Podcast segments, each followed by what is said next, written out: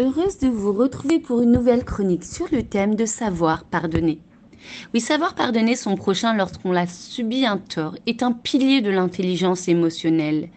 Pardonner lorsqu'on a été victime d'un dommage n'est pas si facile en réalité et pourtant c'est un acte majeur pour favoriser eh bien, le développement de notre propre bien-être.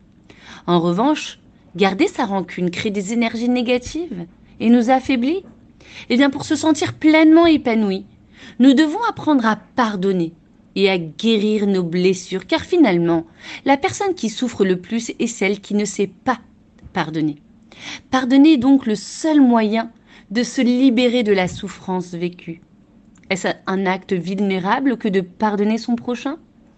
Oh que non Pardonner nécessite en effet une force particulière. Youssef a été à la hauteur du pardon. Cela nous invite à nous poser la question suivante. Mais comment Youssef a-t-il pu pardonner les 22 années de souffrance que ses frères lui avaient causées? Youssef a établi une différence radicale entre la motivation de ses frères et leurs actions, notamment celle de l'avoir vendu comme esclave.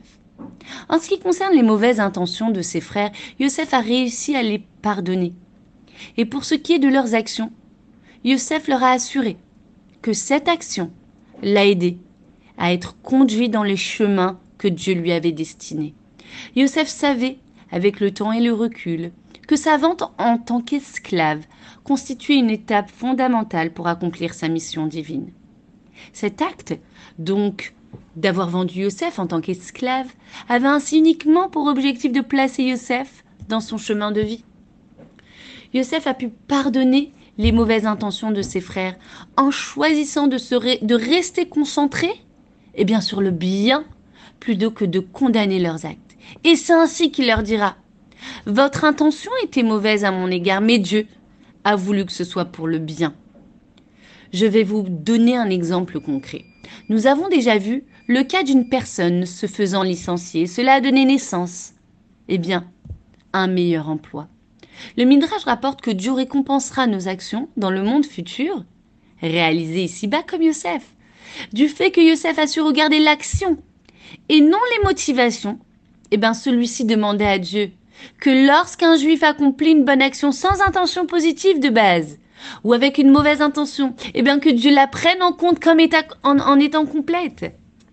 Ainsi, Dieu considérera pleinement nos actions. C'est-à-dire que même si nous n'avons pas eu de bonnes intentions, même si nous avons agi par routine, sans nous être totalement investis dans l'action, nous allons recevoir le dévoilement de l'essence même de Dieu.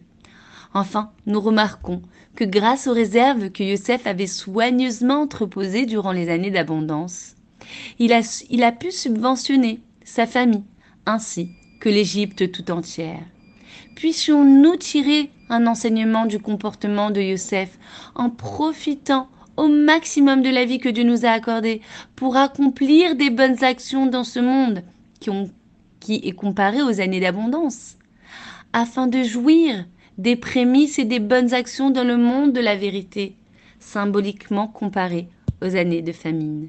À bientôt. Bonjour et bienvenue sur une nouvelle chronique sur le thème les différents types de personnalités. Différents types de personnalités ont été élaborés par le docteur en psychologie Taïbi Calbert. Il y a la personne empathique, qui est chaleureuse, qui aime le relationnel, le travail humain, qui est responsable, organisé et qui a besoin d'être valorisé pour ce qu'il réalise. Il y a le persévérant, qui pose des questions, qui a besoin d'exprimer son avis. Il est observateur, consciencieux, nous avons le rêveur qui est solitaire, qui a un fort pouvoir d'imagination et qui a besoin de calme et de temps pour réfléchir. Nous avons le rebelle, rempli d'énergie, qui est créatif, ludique et dynamique. Enfin, le promoteur, qui a besoin de défis. Chaque personne est composée d'un mélange de personnalités avec un mode de fonctionnement dominant. Lorsque Jacob bénit ses enfants, il mentionna à chacun la qualité de l'essence même de sa nature. Le Ramam dit qu'il existe également quatre natures en général, celle qui provient de l'air, du feu, de l'eau ou de la terre. Il est vrai qu'il est difficile de catégoriser une personne selon un type de personnalité, car chaque personne est unique et divine. Chacun d'entre nous possède des tendances, des préférences dans notre manière de penser ou de nous comporter. Mais lorsque l'on comprend nos faiblesses, nos forces, nous arrivons à les transcender et à accomplir notre mission, ce pourquoi nous avons été créés. Chacune des tribus qui a reçu une bénédiction particulière, comme Binyamin, le loup qui dévore, Judas qui est un lion, Dan le serpent, Naphtali le cerf, chaque animal détient un rôle, celui de préparer des objets spécifiques du monde pour que nous puissions les utiliser dans la pratique des commandements. Le cerf, cueilleur de figues, garde un œil ouvert quand il dort. Il peut donc protéger ses figues et les faire sécher dans le champ.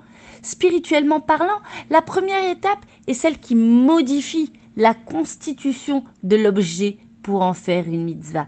Cueillir des figues sèches et les placer à la lumière du jour, ou bien préparer une peau de bête pour en faire un parchemin, détacher un loulave ou la laine du mouton, ou encore la corne du bélier pour en faire un chauffard.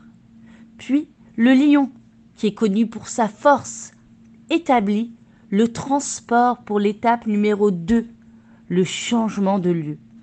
Le lion qui a le pouvoir d'apporter l'objet préparé à la disposition d'un juif afin qu'il puisse l'élever en accomplissant sa mitzvah.